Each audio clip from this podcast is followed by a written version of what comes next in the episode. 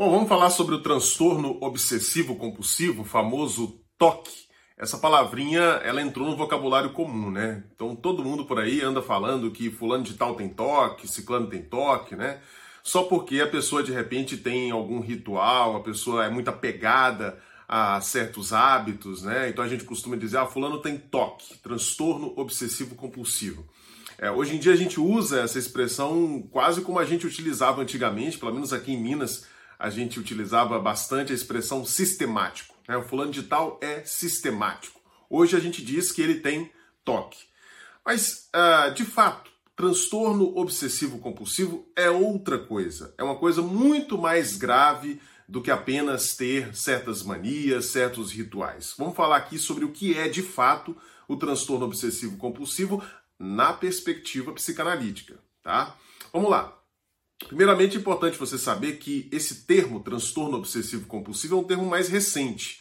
Antigamente, lá no início do século XX, final do século XIX, se utilizava um outro termo, você vai encontrar ele com mais frequência nos trabalhos de psicanálise, nos textos de psicanálise, que era o termo neurose obsessiva. Mas é a mesma coisa. Transtorno obsessivo compulsivo e neurose obsessiva é, são nomes diferentes para uma mesma condição. Vamos pegar esse termo, transtorno obsessivo compulsivo, porque é, ele é mais utilizado atualmente, né? Então não faz sentido a gente também ficar nesse preciosismo terminológico. Vamos lá. O transtorno obsessivo compulsivo, como a própria expressão já dá a entender, é um transtorno caracterizado principalmente pela existência de dois grupos de fenômenos: as obsessões e as compulsões. O que, que são obsessões? Obsessões são determinados pensamentos que se infiltram que penetram na mente de uma pessoa, fazendo com que essa pessoa se sinta ansiosa. Ah, mas por que, Lucas? Por que, que a pessoa vai ficar ansiosa apenas por conta da entrada de certos pensamentos? Ora, porque esses pensamentos que penetram forçadamente na cabeça da pessoa são pensamentos que a pessoa não gostaria de ter. Então eles se intrometem na consciência do sujeito sem que o sujeito consiga controlar essa entrada e sem que o sujeito queira que esses pensamentos apareçam. Pode ser, por exemplo, o pensamento de que a minha filha vai ser estuprada, ou o pensamento de que eu quero matar uma pessoa. Quer dizer, eu não gostaria de ter esse pensamento, mas mesmo assim ele de repente aparece na minha cabeça, sem que eu consiga controlar. Isso é uma obsessão. Esses pensamentos, é, em geral, eles aparecem com muita frequência e o sujeito não consegue controlar. Eles simplesmente penetram, se infiltram na cabeça da pessoa e a pessoa não consegue controlar. Então ela começa a se sentir muito ansiosa, porque são pensamentos que, que, que representam, vamos dizer assim, uma faceta dessa pessoa que ela não gostaria de ter. Quer dizer, quem em sã consciência gostaria de ficar imaginando a filha sendo estuprada? Quem gostaria de ficar se imaginando matando uma pessoa? Né? São pensamentos que a gente não quer ter. Só que eles acabam penetrando na cabeça da pessoa que tem toque. E aí o que, que vai acabar acontecendo? Essa pessoa, para se livrar desses pensamentos, para, vamos dizer assim, exorcizar o poder maléfico desses pensamentos, essa pessoa vai acabar gerando compulsões que é justamente esse outro grupo de fenômenos que fazem parte do quadro do toque. O que, é que são as compulsões? As compulsões são ações, então são atos mesmo, são comportamentos né, explícitos que a pessoa tem involuntariamente. Ela se obriga a ter.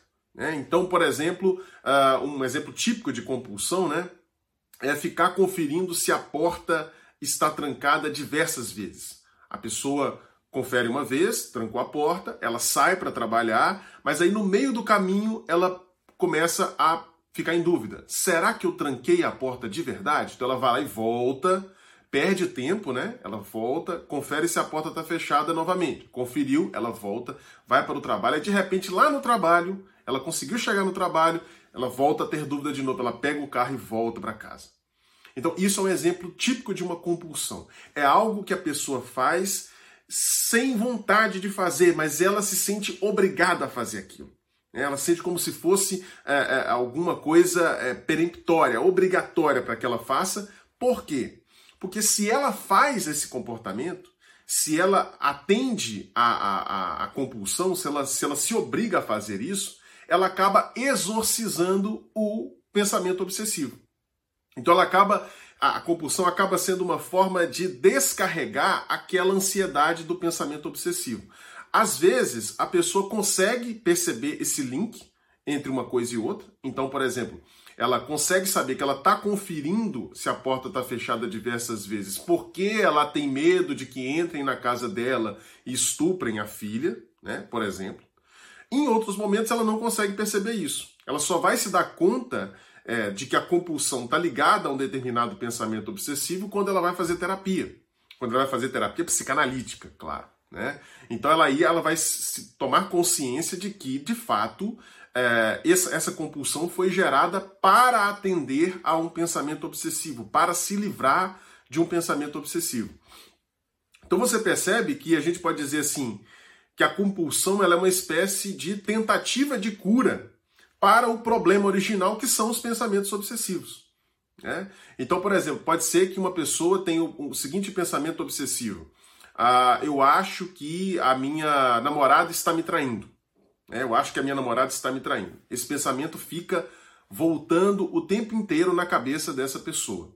Ela não consegue se livrar desse pensamento. Então, é um pensamento obsessivo. Ela não gostaria de ter, racionalmente ela sabe que, que a namorada é, não é uma pessoa né, adúltera, ela, essa pessoa sabe que a, que a namorada não dá nenhum indício de que possa estar efetivamente traindo, mas ele fica o tempo todo com esse pensamento na cabeça.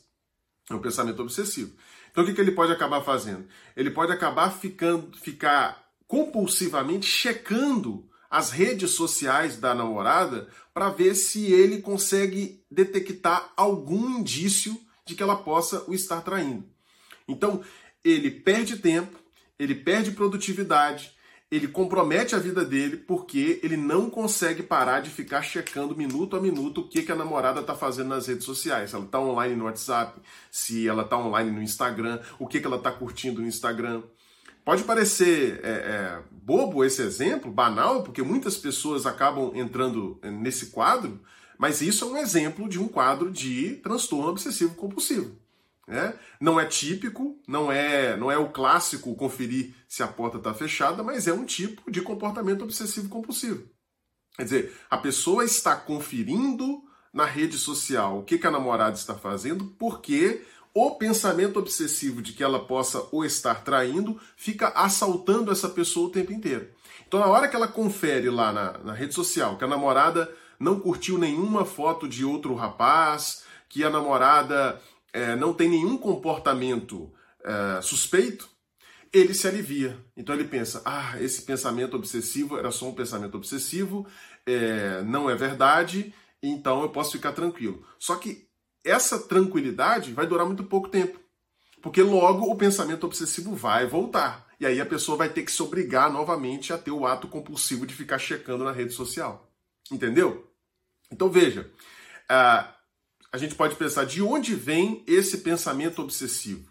De onde vem essa ideia de que a namorada possa o estar traindo? Ou no, nos outros exemplos que eu citei, né? O pensamento de que a filha vai ser estuprada, ou o pensamento de que é, a pessoa vai matar alguém. Né? De onde vem isso? Esses pensamentos obsessivos, eles vêm de outros pensamentos. Eles são, eles são representantes, a gente pode dizer assim, representantes de outros pensamentos. Esses outros pensamentos encontram-se reprimidos, reprimidos no inconsciente. Eles foram reprimidos em vários momentos da vida. Eles encontram-se reprimidos no inconsciente e aí um desses pensamentos reprimidos se destaca, que é justamente o pensamento obsessivo. Ele se destaca e fica penetrando na mente do sujeito. Então, qual que é o tratamento para o toque? Né? Qual que é o tratamento de um ponto de vista psicanalítico? A gente precisa pegar esse pensamento obsessivo e conseguir reconectá-lo aos pensamentos dos quais ele veio. Esses pensamentos que estão lá no inconsciente. A gente tem que fazer essa reconexão. É isso que a gente faz no tratamento psicanalítico. Portanto, o foco do tratamento não é nas compulsões. Porque as compulsões, o fato do cara ficar checando lá se a namorada, o que a namorada está fazendo na rede social, é só um comportamento que ele tem para se livrar do pensamento obsessivo. É uma forma que ele encontrou de ficar menos ansioso. Então o problema em si não é a compulsão. A compulsão é só um problema secundário. O problema, de fato, é o pensamento obsessivo. Então a gente precisa reconectar esse pensamento obsessivo com a massa de pensamentos reprimidos da qual ele veio. E aí, ao fazer essa reconexão, ao estabelecer, restabelecer essa continuidade na vida psíquica da pessoa, ela pode abandonar, ela pode abrir mão dessa obsessão. E aí, consequentemente, a compulsão deixa de não ter, deixa de ter serventia. Porque a compulsão, volta a dizer, ela só existe por conta do pensamento obsessivo. Entendeu? É assim que funciona o tratamento. A compulsão vai deixar automaticamente de existir se a gente trabalhar em cima do pensamento obsessivo. Tá? É importante dizer, só para finalizar o vídeo, gente, que uh, existe o transtorno obsessivo compulsivo e existe uma personalidade obsessiva, um transtorno de personalidade obsessiva, que é outra coisa. Eles são, são transtornos que pertencem, vamos dizer assim, à mesma família, mas quando a pessoa tem somente a personalidade obsessiva, ela não tem esses sintomas mais graves do toque. Ela tem um apego muito forte a rituais, uma, uma rigidez né, muito acentuada, um apego muito forte a, a, a certos hábitos, né? Isso pode acabar de fato prejudicando a vida da pessoa, mas é uma outra questão, tá? Quem sabe outro, outro dia é, eu gravo um vídeo aqui falando só especificamente sobre o transtorno de personalidade obsessiva tá? Mas eu acho que ficou claro aqui o que é o toque, né?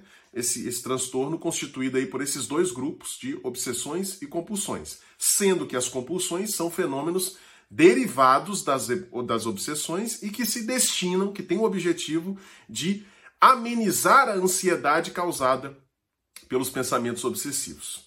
Beleza? Espero que tenha ficado claro para você. Qualquer dúvida pode colocar aqui nos comentários. É, eu aguardo você no próximo vídeo. Não se esqueça de se inscrever no canal, curtir esse vídeo, compartilhar, compartilhe boa informação psicológica pela internet, tá? E me siga também nas redes sociais. Nunca é demais lembrar que o meu e-book continua à venda, o primeiro, o segundo vem por aí, tá? Mas o primeiro continua à venda, não perca, porque pode sair do ar a qualquer momento, tá? Então, não deixe de adquirir, o link está aqui na descrição. Beleza, pessoal? Então a gente se encontra então no próximo vídeo. Não se esqueça também de acompanhar as minhas lives, tá?